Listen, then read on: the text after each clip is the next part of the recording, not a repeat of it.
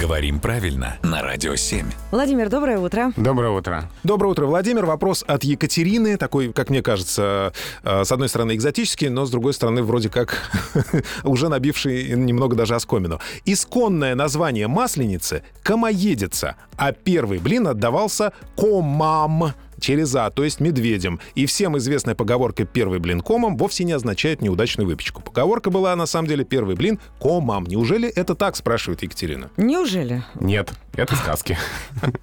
Это очень да? распространенная, да, это очень распространенная в последнее время история. Она, по-моему, каждую масленицу гуляет по соцсетям и чатам. Это выдумка недавнего времени. На самом деле никаких комов в значении медведи в истории русского языка не было. И наши предки вообще были не настолько глупыми, чтобы идти с блинами к медведям, которые проснулись после зимней спячки. Там не от блинов... ни- Блиноприношение. Да, да, там блины-то, может, и останутся целыми в этом случае. А, так что нет, это именно комом, это именно неудачная выпечка. Здесь нет второго смысла и всей вот этой вот красивой истории.